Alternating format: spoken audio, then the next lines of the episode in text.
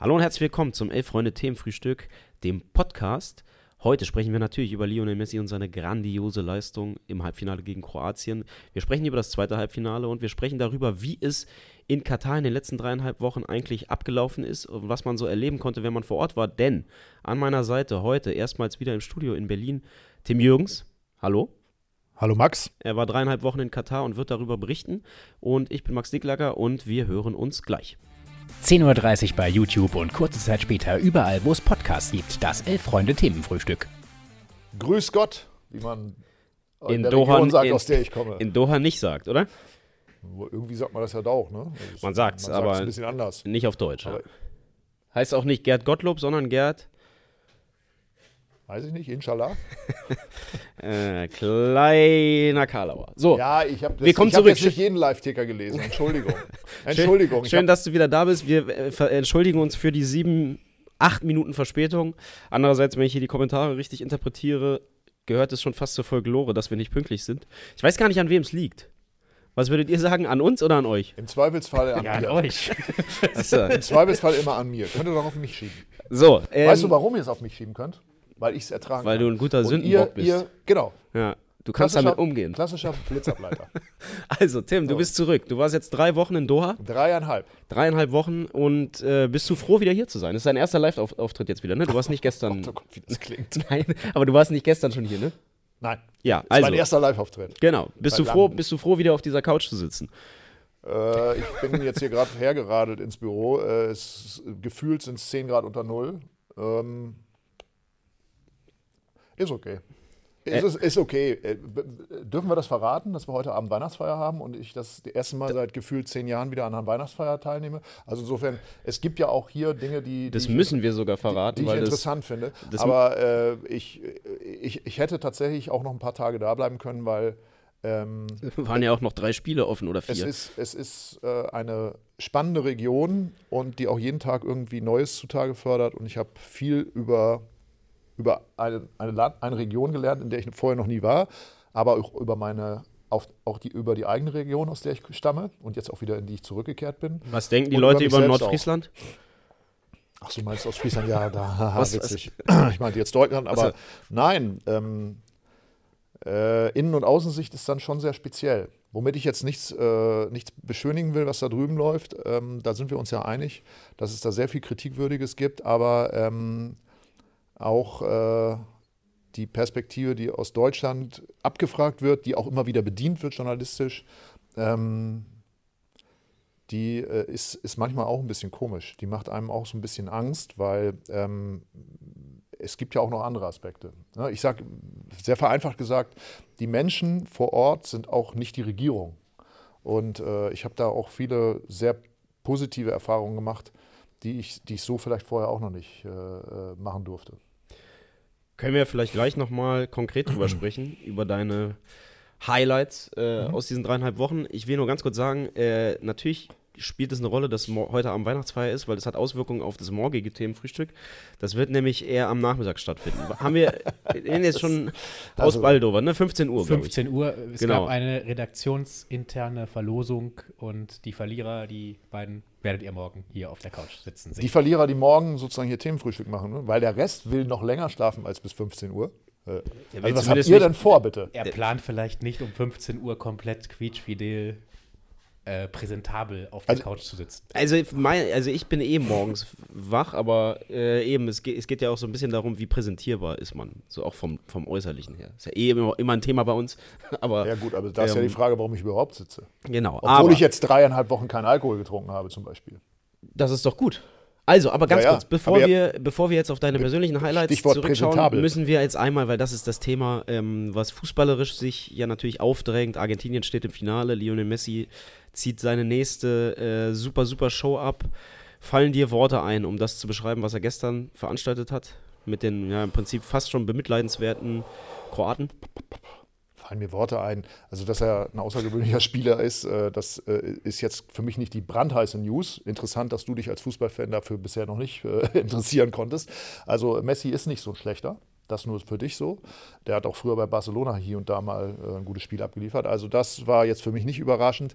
Ja, natürlich mit 35 Jahren stetig besser werden und gestern natürlich offensichtlich ähm, so langsam im, auf Betriebstemperatur kommen, zu kommen und dann äh, jetzt dann eben, heute hat er ja sogar den Rücktritt erklärt aus der Nationalmannschaft. Also er hat dieses Ziel gehabt und er ist mit jedem Spiel immer ein Stückchen besser gewesen. Und er hat ja gestern auch nicht gegen irgendwelche äh, Amateurwürstchen gespielt, sondern gegen hervorragende Verteidiger und auch die hat er einfach stehen lassen.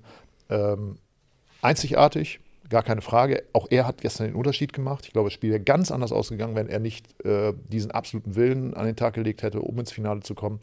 Insofern kann man nur den Hut ziehen. Ich habe ja das allererste Spiel gegen Saudi-Arabien gesehen, wo er noch einen Elfmeter verwandelt hat. Ähm, und die haben gespielt, wie man es früher von deutschen Mannschaften kennt, stetig besser werdend. Und jetzt, wo es in die entscheidende Phase geht, eben auch dann fast weltmeisterlich. Deswegen aber gestern war schon zumindest ab dem 1 zu 0 sehr beeindruckend und ich würde dir insofern widersprechen, als dass ich schon finde, dass Messi überraschend stark bei diesem Turnier ist, was einerseits natürlich auch am Alter liegt und zweitens daran, bei einer Weltmeisterschaft habe ich ihn für Argentinien zumindest so noch nicht erlebt.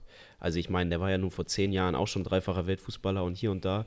Und auch 2014 sind sie ins Finale gekommen. Auch da war er natürlich der zentrale Mann, um sie ins Finale zu bringen. Aber die Art und Weise, mit welcher Lockerheit und mit welcher Spielfreude. Und das ist, finde ich, der ganz große Unterschied. Man hatte sonst immer das Gefühl, dass es mühsam. Ich kann es jetzt für die Copa America Turniere nicht so sagen, weil ich die da, da nicht alles immer gesehen habe. Aber es war immer ein bisschen mühsam. Es war immer eher Druck als Lust. Und die Art und Weise, wie er zurzeit spielt, das ist also es ist eine einzige, also es ist einfach nur eine Freude, ihm dabei ja. zuzusehen. Ich habe ähm, kann mich an das Spiel äh, gegen Saudi-Arabien erinnern. Ich habe anschließend im Bus gesessen neben äh, argentinischen Journalisten. Mhm. Weil das war ja auch wieder so ein Spiel, wo er dann gehadert hat, wo dann so Freistöße übers Tor gingen, wo er dann irgendwie mit so, mit so einem gequälten Gesicht dann auf, der, auf dem Platz stand. Da habe ich die gefragt, ist er das noch? Ist das noch euer zentraler Spieler oder könnte man auch auf ihn verzichten? Und die haben alle gesagt, nein, ohne ihn läuft hier gar nichts das war ja in diesen Wochen oder in Tagen, wo auch wo noch darüber diskutiert wurde, ist Cristiano Ronaldo noch äh, so der wichtigste Spieler bei Portugal, was sich ja jetzt im Nachhinein eben auch als, äh, als falsch rausgestellt hat. Also er spielt eben diese Rolle nicht mehr. Aber Messi haben die ganz klar gesagt, nein, er ist so wichtig, über ihn läuft alles. Ohne ihn kann diese Mannschaft letztendlich keinen Erfolg haben. Und das zeigt sich jetzt. Und er hat natürlich diese Bühne jetzt seit vielen, vielen Jahren.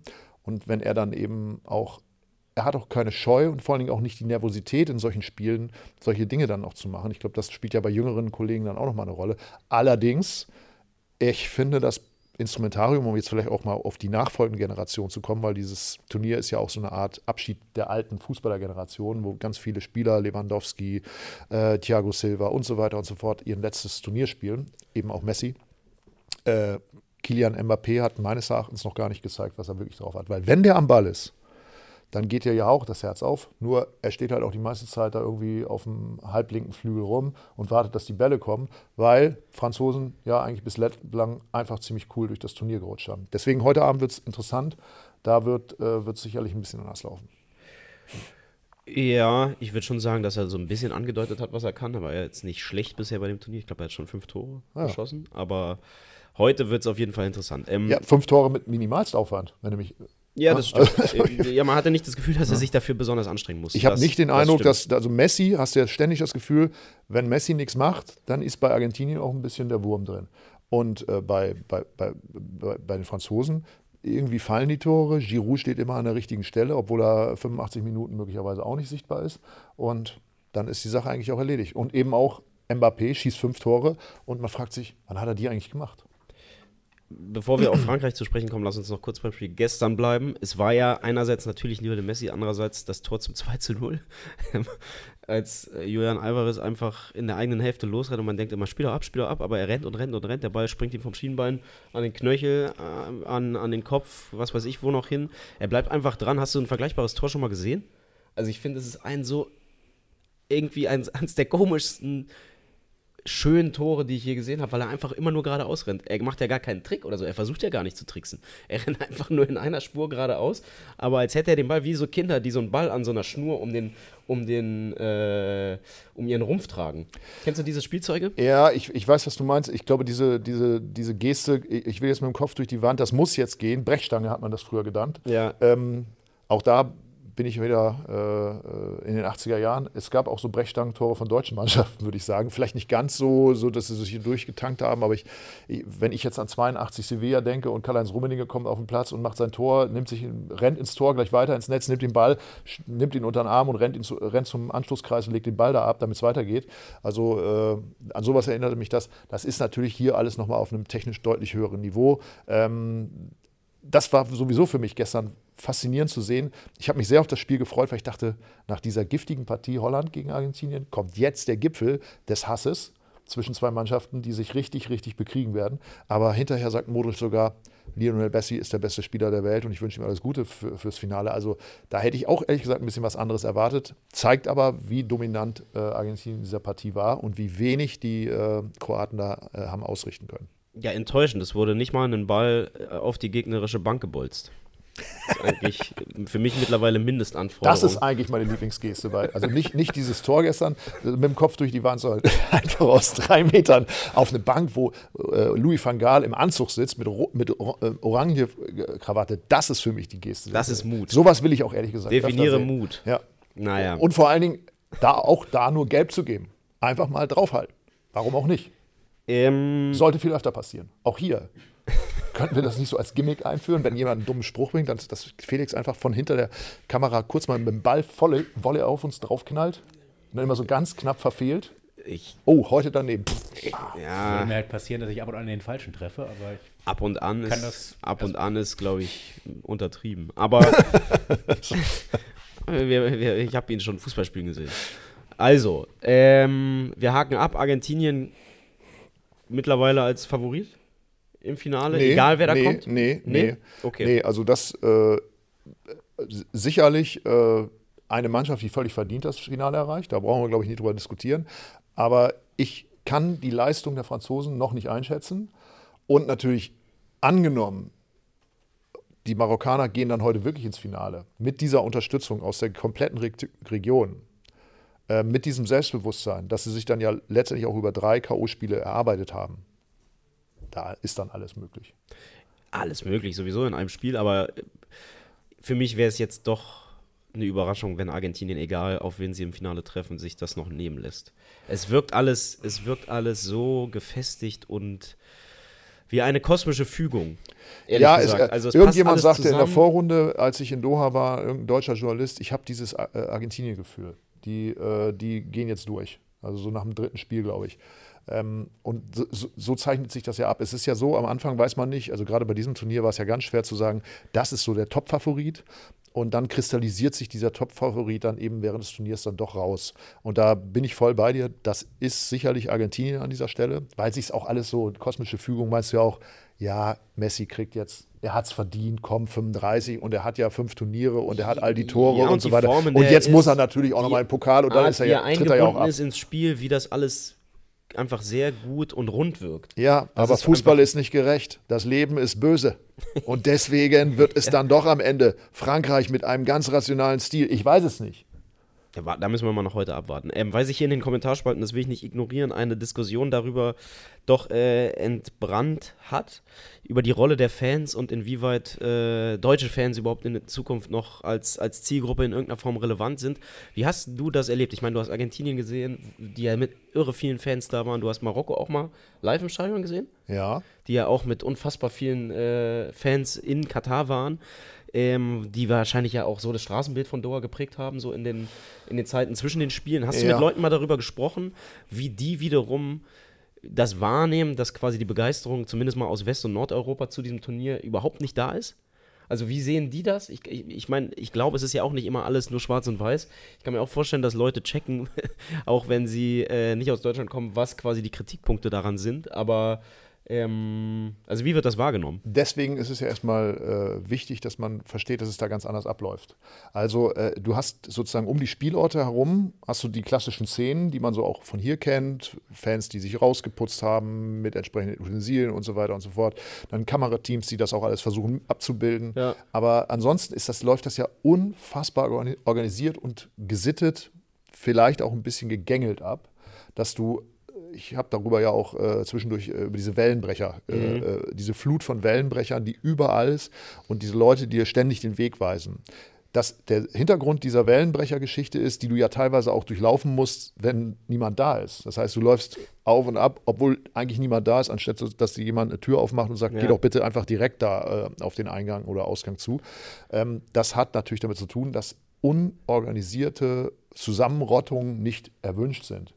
Äh, das trägt natürlich auch dazu bei, dass es ein sehr sicheres drumherum ist, aber es gibt nicht diese klassischen Hangouts, die wir jetzt hier kennen. Wenn wir wissen, in Berlin findet ein großes Fußballspiel statt, dann gehen wir vorher mal wegen in die Hertha-Kneipe X oder Y oder äh, wenn wir wissen, dass Touristen zum Pokalspiel kommen, dann wissen wir an den und den und den Stellen hängen die vorher rum und dann wird da das große Besäufnis an der Gedächtniskirche erstmal stattfinden. Das findet ja nicht statt. Das heißt insofern, ähm, dass die äh, Marokkaner mit so wahnsinnig vielen Leuten präsent sind, liegt einerseits daran, dass da erstmal 250.000, 270.000 Arbeiter aus Marokko sind in Doha und die natürlich die Mannschaft unterstützen. Dann gibt es einfach Leute, die sich da anschließen. Und dann gibt es noch 50.000 Leute, die aus der Region gekommen sind und aus Deutschland sind. Da streiten sich ja die Geister. Irgendwie was zwischen 2.000 und 7.000 äh, Fans gewesen, die, das muss ich auch, also das ist jetzt meine Beobachtung, ich habe es nicht gezählt, doch eher gesetzten Alters sind, mhm. weil die, die können sich das leisten. Es ist ja auch ein bisschen das Turnier der Reichen, ne, mhm. ne, weil da fahren halt auch die Engländer oder die Holländer, die ich gesehen habe. Da kommen ja nicht irgendwie die 18-jährigen Ultras hin, sondern das sind Männer im besten Alter, verstärkt Männer, die bringen vielleicht auch nochmal ihre Ehefrauen mit. Und ähm, das sind auch nicht die, die dann eben die Monsterstimmung machen. Ja. Also bei Deutschlandspielen fand ich es ja mal ganz drollig, dass dann irgendwann so Mitte der ersten Halbzeit so unter dem Motto, hier passiert jetzt ja gerade gar nichts, das war ja teilweise auch totenstill, man hat die ja. Vögel singen hören ja, ja. Im, im Stadiondach, dann so eine Laola losging. Aber hast du denn Einfach das, so. Genau, genau, wo man sich aus deutscher Fan- und Stadiongängersicht ja schon fragt, müssen, merkt nicht, checkt nicht quasi die ganze Welt, dass das nicht eine Stimmung ist, die man gut findet im Stadion. Und das ist, finde ich, auch eine sehr interessante Frage. Inwieweit bewertet die FIFA das aus Fansicht als Erfolg, wie dieses Turnier abläuft? Du hast natürlich die Highlights und wenn ich gestern die Argentinier, die, die Spieler kurz vor Anpfiff, äh, Abpfiff an der Bank äh, mitsingen sehe und alle äh, wirbeln ihre T-Shirts durch die Luft, das ist echte Fußballstimmung für meinen Geschmack. Naja, die sind natürlich nicht um un unfassbare Zeit. Ich habe das Gefühl, die sind äh, stetig mehr geworden. Ich habe ja auch zum Beispiel mit Leuten aus Nepal gesprochen, ich habe aus Leuten aus Bangladesch gesprochen, aus Sri Lanka äh, die ich dann auch mal ganz bewusst gefragt habe, seid ihr jetzt eigentlich auch alle Marokkaner diesem, bei diesem Turnier? Weil jetzt, und die haben gesagt, nee, wir sind Argentinien. Ich sage, warum? Ja, Messi. Okay. Messi, das ist der, den sie kennen und das ist der, der noch im Turnier ist. Wenn Cristiano Ronaldo noch im Turnier gewesen wäre, dann wären sie vielleicht auch für Portugal gewesen. Ich will nur noch mal kurz den Gedanken weiter ausführen. Also, ähm, das fühlte sich zumindest für mich jetzt äh, aus, aus meiner Sozialisation heraus wie echte Fußballstimmung an. Dann hast du noch Marokko, wo auch sehr, sehr viele sehr fußballbegeisterte Leute da sind, die aus einem Land kommen, wo auch bei heimischen Spielen mal 50, 60, 70.000 im Stadion sind. Aber dann hast du Spiele wie Deutschland gegen Japan, wo du eben, wie du sagst, gefühlt die deutschen Fans, die da sind, sind die Leute, die vielleicht normalerweise auf der Gegentribüne sitzen und, und ruhig sind. Und ähm, ansonsten alles sehr klinisch, sehr sauber. Natürlich hast du nicht die Bilder, die sonst vielleicht schockieren, dass irgendwelche Hooligans sich durch die Stadt äh, wie in Marseille bei der Europameisterschaft irgendwie jagen, was ja schön ist, dass es diese Bilder nicht gibt, aber gleichzeitig fehlt natürlich auch ansonsten alles ein bisschen anarchische, ne? Und ich frage mich dann schon, wie bewertet die FIFA so Bilder wie Deutschland-Japan? Teilweise noch ein bisschen leere Sitze. Auch gestern bei Anpfiff waren teilweise neben der Haupt- oder Gegentribüne, auf was man auch immer von den Fernsehbildern guckt, waren ja teilweise zum Anpfiff Sitze frei. Ähm, also wie, wie wird das bewertet? Ist das scheißegal, weil es eh nur um, um TV-Erlöse geht? Ist es egal, weil die sportliche Show so gut läuft? Ähm, also wie wird so ein Spiel bewertet? Bei dem jetzt nicht 100.000 Argentinier im Stadion sind und wirklich singen. Kannst du dir, kannst du, hast du einen Eindruck? Schwer zu sagen. Ich glaube, dass die FIFA, äh, was sie kann, ist Organisation und dass sie da ein lernendes System ist, was unglaublich rasant ist. Das heißt, sie werden auf alle Missstände, die das Bild des perfekt organisierten, schönen äh, Events in irgendeiner Form schmälern, werden sie Abhilfe schaffen. Andererseits, kurze Erinnerung, wir spielen in vier Jahren eine WM mit 48 Mannschaften. Das heißt, wir werden, und also ich, könnt ihr ja auch mal sagen, wie es am Fernseher war, noch mehr Partien erleben, die eigentlich vollkommen marginal sind. Ja. Ähm, eine, früher war das für mich vollkommen normal, wenn Weltmeisterschaft war, dass ich jedes Spiel geguckt habe. Weil als Student hat man auch noch die Zeit und so weiter. Ich würde im Leben nicht mehr darauf kommen, mir in vier Jahren nochmal alle Spiele anzugucken. Wäre ich ja verrückt. Wie viel Lebenszeit habe ich noch?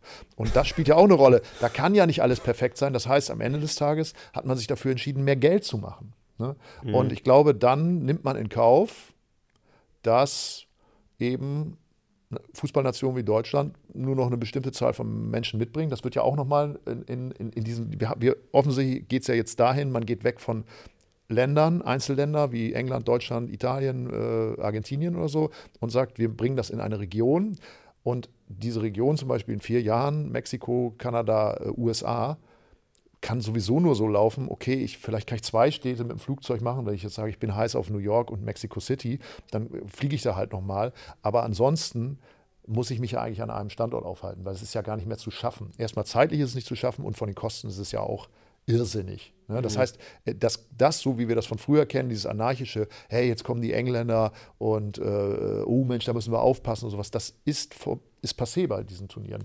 Ähm, das ist ein, ein Familienevent für Leute, die sich das leisten können. Doha hat es ja gezeigt, letztendlich die Hotelkapazitäten komplett von der FIFA besetzt, diese ähm, Fancamps äh, wie ich jetzt aber gehört habe, gar nicht so schlimm. Also ganz okay Preise eigentlich noch, ähm, aber dann eben auch, naja, so ein bisschen, äh, eigentlich auch keine wirkliche Fußballstimmung. Du bist da irgendwie vor, im Vorort in so einem, ja, wie auch immer, so ein Zeltlager, allerdings in, in, in so, einer, in so Containern. Ja. Aber das ist ja auch nicht das, was man eigentlich will, sondern man will ja eigentlich Land und Leute auch irgendwie mitnehmen. Und davon geht man jetzt halt einfach weg. Und das, äh, das, das ist, das haben sie, glaube ich, jetzt akzeptiert und da geht es dann eben um Geld. Und da finde ich auch, da müssen wir uns dann auch als Fußballfans, wie wir darauf blicken, auch entscheiden, ob wir bei dem Event noch weiterhin dabei sind. Weil sportlich ist es ja trotzdem wahnsinnig reizvoll, sich ein Turnier anzuschauen, wo ich glaube, in dieser Fülle, das war ja ein Superstar-Turnier, muss man ja auch mal sagen. Du hast ja hier nochmal gebündelt alles gehabt auf einen, auf einem, an einem Ort, was in den letzten 20 Jahren den Fußball bestimmt hat. Und ja. äh, da äh, ich sagen, okay, das ist ein bisschen wie, wie Avengers oder so. Ne? So läuft das dann. Ja, genau, es ist die perfekte Show. Und aber die Frage, die ich mir dann schon stelle, ist eben wie, ich meine, klar, dass man das aus deutscher Fansicht und Bundesliga-Sicht, dass man jetzt die Stimmung eben abseits von den, von den Beispielen, die ich genannt habe, jetzt nicht als irgendwie erstrebenswert betrachtet, ist ja klar. Ich frage mich nur, wie sehen das andere Fußballfans auf, aus aller Welt, ne? Wie sehen das jetzt irgendwie die Japaner, die da waren, sagen die, Alter, das war das krasseste, was ich je gesehen habe. Wahrscheinlich nicht, aber vielleicht. Oder sagen sie, ey, es war total angenehm, es war, ich habe, es war also, total sicher. Ich dachte, bevor, ich dachte vor dem Spiel, oh, gegen die Deutschen, keine Ahnung, aber es war total die fröhliche und familienfreundliche Stimmung und das ist doch super, so soll Fußball sein. Ja, der, der Japaner und die Südkoreaner sind ja von vornherein auch, glaube ich, andere, eine komplett andere Mentalität. Die sind auch nicht schadenfreudig oder bösartig. Äh, sowas spielt da ja auch äh, tatsächlich sehr eine untergeordnete Rolle. Ne? Ich habe ein Foto gesehen von fünf Japanern, die nach dem Ausscheiden der deutschen Mannschaft sich vor einem Kiosk hingestellt haben und diese Geste gemacht mhm. haben. Und da habe ich gesagt, das ist interessant, das Bild möchte ich. Und dann kann ich, kann ich das Foto nochmal machen? Und er sagt, nein, nein, da möchten sie nicht. Ne? Also die Stimmung, die die Japaner zum Beispiel beim Deutschlandspiel gemacht haben, da war ja schon noch eine Art Block, wie in Deutschland würde man sagen, so eine Art Ultrablock, der Stimmung gemacht hat. Bei den Südkoreanern war eine unfassbare positive Stimmung, auch eine unglaubliche Trauer nach dem Ausscheiden. Also ich glaube, dass die das, diese Diskussion, die wir jetzt führen, aufgrund unserer sag ich mal, mittelalten, äh, so treu, letzten treuen äh, Anhängerschaft, die, wir, die da entsandt wurde, ähm, die führen die nicht. Die führen die schlichtweg nicht. Ich bin trotzdem mal gespannt, wie es, es gibt ja auch noch ein Turnier dazwischen, Europameisterschaft in Deutschland, ähm, wie es da ablaufen wird. Also ich habe zum Beispiel, die UEFA als Verband noch, sich wünscht, ja. äh, wie der DFB, welche Taktik er in den letzten anderthalb Jahren anstrebt, um zumindest bei den Heimspielen der deutschen Mannschaft eine, in irgendeiner Form ja, gut, würdige das, Stimmung das zu Das ist ja ein DFB-Problem. Ja, ja. Oliver Bierhoff hat den Fanclub Nationalmannschaft, glaube ich, eingeführt. Ne? Und der Fanclub Nationalmannschaft ähm, erleichtert es, den Fans an Tickets zu bekommen. Das heißt, du und ich, die wir nicht Teil des Fanclub Nationalmannschaft sind, wir sind oh, nachrangig. ich, der kein nicht Fan, Teil des Fanclub Nationalmannschaft ist, komme nicht so leicht an Tickets, weil, ähm, weil ja. eben du ein Vorkaufsrecht hast als, als Mitglied. Äh, und das ist sozusagen der erste Schritt äh, auch in so eine Art Organisation, die doch gar nicht gewünscht wird von Fans. Das ist doch, das ist einfach eine Schwachsinnsidee. Das ist eine Idee der, der, 90, der, der Nullerjahre, wo man gesagt hat, jetzt können wir alles durchvermarkten. Äh, und das war vielleicht im Angesichts einer Erfolgswelle, auf der die Nationalmannschaft zwischen 2006 und 2014 geschwommen ist, noch, äh, noch, noch zumindest ist möglich. Ob es gut war, ist eine andere Frage. Nein, gut haben wir es immer nicht gefunden, also nie gefunden. Aber jetzt ist es definitiv äh, dringend notwendig, dass man da umdenkt und dass man wieder mehr Leute mitnimmt. Ich habe ja mit den Leuten von der mobilen Fanbotschaft darüber auch gesprochen. Also die sind da, stehen, stellen da auch eine, eine große Entfremdung fest. Ne? Ja, ist es, äh, hat sich ja angedeutet in den letzten acht, neun, zehn Jahren. Ja, also die mobile Fanbotschaft zum Beispiel, das ist ja, eine, die, die sind zwar angedockt beim, beim DFB und äh, die kriegen da ja auch Geld dafür, ähm, aber das ist ja eigentlich auch äh, eher vom Bündnis der aktiven Fans. Mhm. Und äh, weil die sich wirklich dafür einsetzen. Und die können natürlich auch aufgrund, weil sie keine Unterstützung haben, sowas nicht anbieten, wenn da nicht sozusagen der Großverband mitmacht. Aber da ist noch viel Luft nach oben, was die Organisation und Möglichkeiten anbetrifft. Und auch wieder Natürlich geht es auch erstmal darum, dass sie wieder erfolgreich sind. Weil was soll ich denn zu einem Turnier nach, nach Nordamerika fahren, wenn ich genauso wie hier relativ fest davon ausginge, mehr als Achtelfinale ist da nicht drin. Und ehrlich gesagt, man muss ja auch immer sagen, alles, was wir jetzt gesehen haben, diese Mannschaft ist nicht gut genug, um in diesem Halbfinale mitzuspielen, zum Beispiel. Sie hat auch nicht den Biss. Äh, oh, jetzt kann ich mich gleich Rase reden. Nee, nee, nee, überhaupt nicht. Gerade, bevor wir jetzt das Fass aufmachen, wie schlecht ist die deutsche Nationalmannschaft aktuell, lass uns mal lieber äh, ein kleines bisschen wieder ähm, unsere Gedanken einfangen und auf das Spiel heute Abend lenken. Nämlich heute steht das zweite Halbfinale an. Marokko gegen Frankreich. Wenn ich nicht zur Freunde Weihnachtsfeier müsste, würde ich es mir sehr gerne auf der Neuköllner Sonderlee reinziehen. Da war schon nach dem äh, Viertelfinale die Hölle los. Ähm, spannendes Spiel aus äh, fußballerischen Aspekten, aus so gesellschaftlichen Aspekten. Ähm, eine, eine Prognose deinerseits. Du glaubst an die rationalen Franzosen, die das mit ihrer Qualität irgendwie dann doch regeln werden? Ich habe die Franzosen dreimal im Stadion gesehen bei dieser WM. Ja. Und ich kann dir immer noch nicht sagen, wie gut die wirklich sind. Ich glaube, dass die einfach wahnsinnig gut sind. Oder sind die so, wie, wie man ja auch manchmal denkt, in dem Moment, wo es dann wirklich mal heiß wird und eng wird, da wissen sie gar nicht, was sie jetzt noch machen sollen. Man hatte so ein bisschen das Gefühl, dass die, die Argentinier nach dem 2 zu 2 äh, oder, oder kurz vor dem 2 zu 2, zwischen dem 1 zu 2 und 2 zu 2 gegen Holland, ja. auch auf einmal total kopflos wurden, weil sie das nicht gewohnt waren, dass sie jetzt auf einmal ein Tor fangen und jetzt wird das doch nochmal spannend. Und wenn sowas passiert, ich glaube, auf so eine Situation hofft Walid Regragui ein bisschen, weil er das immer wieder gesagt hat, wir haben einen Plan, wir spielen defensiv, aber wir spielen nicht so defensiv, wie wir, äh, wie wir das bisher gemacht haben, dass ähm, das vielleicht dann doch ein Tor fällt und dass dann irgendeine Reaktion natürlich von den Franzosen erwartet wird.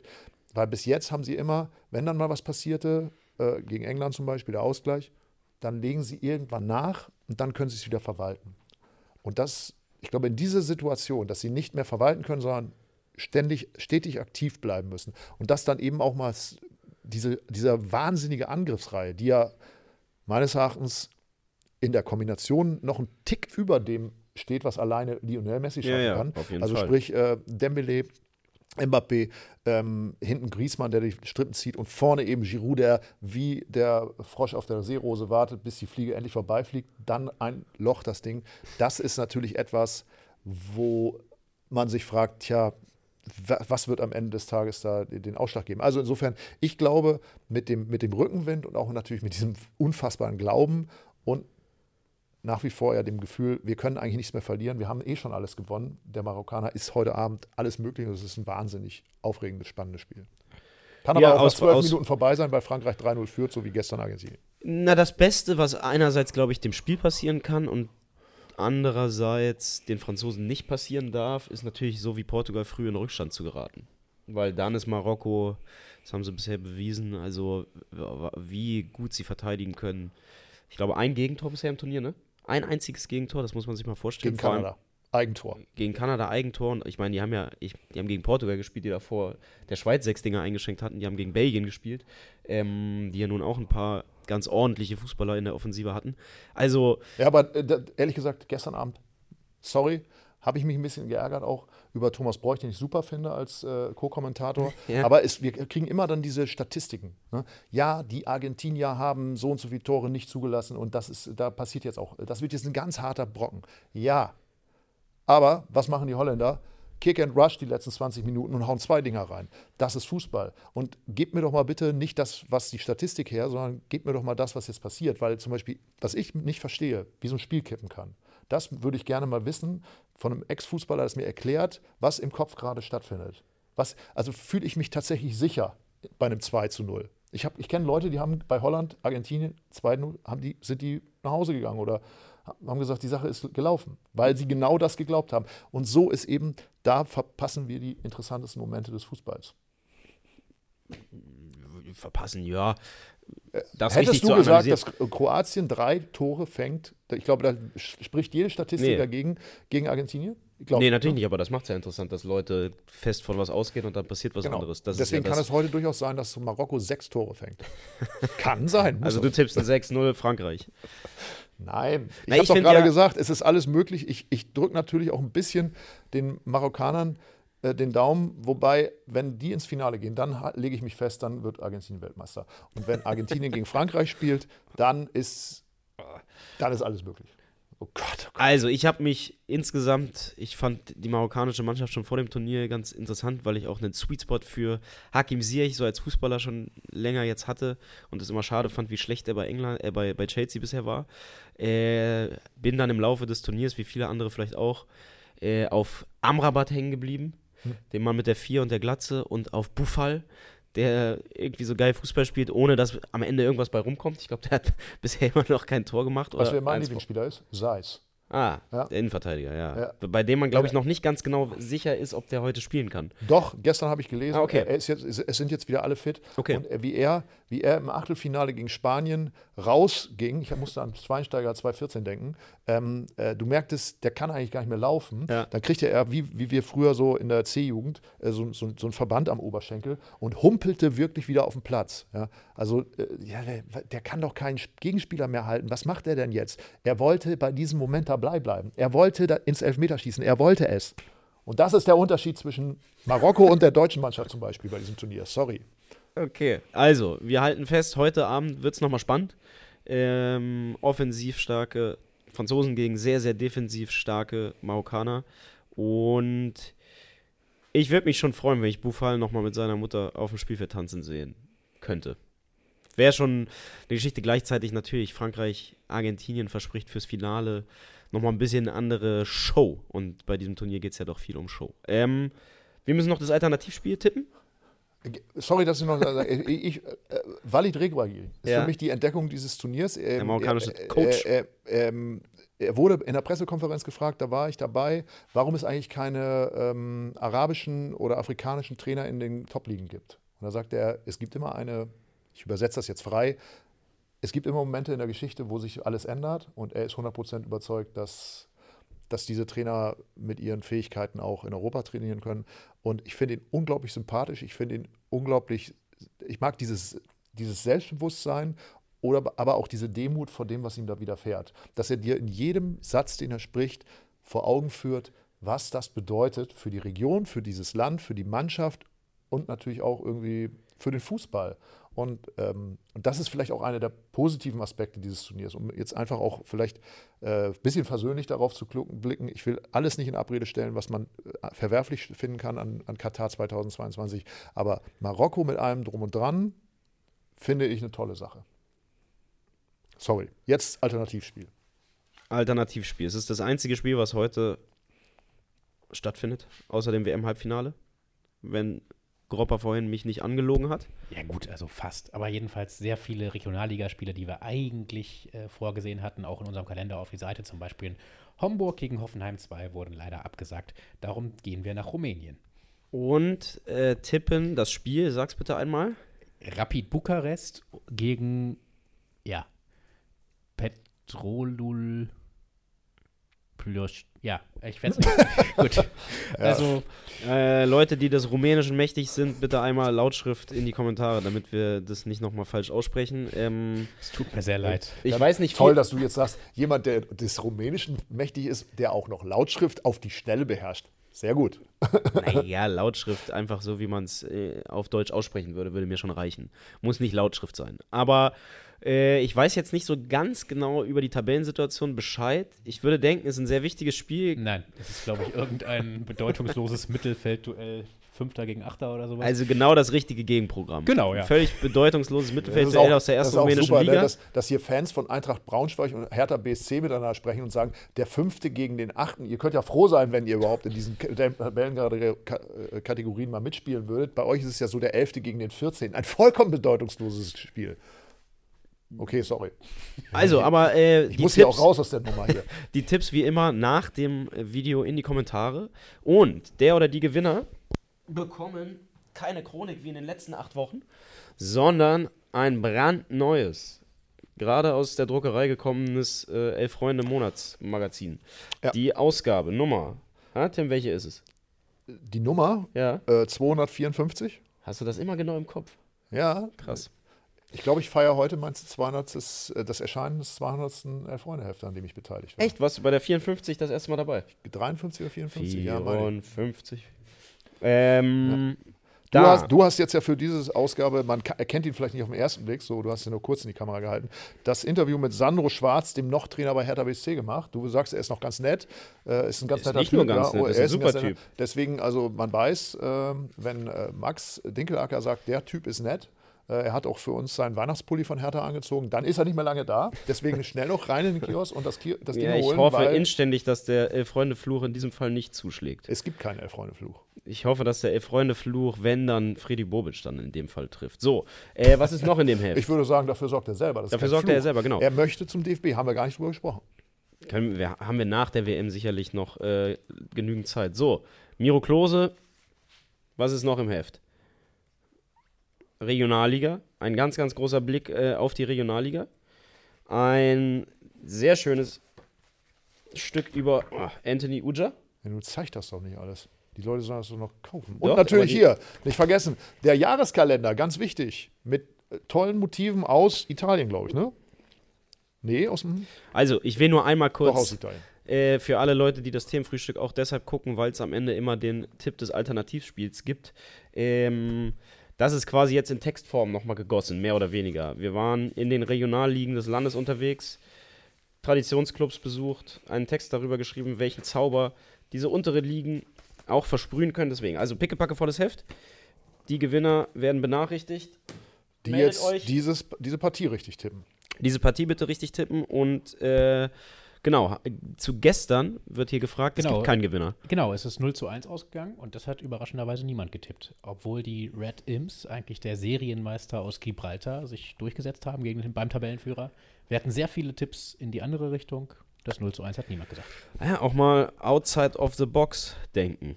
Auch bei dem Spiel jetzt. Äh, vielleicht war ein paar Auswärtssiege. So, 0-1 Lincoln. Da steht's nochmal. Lincoln Okay. Äh, lasst uns eure Tipps in den Kommentaren. Viel Spaß, falls ihr heute Abend Fußball guckt. Viel Spaß, falls nicht, bei was immer ihr sonst macht.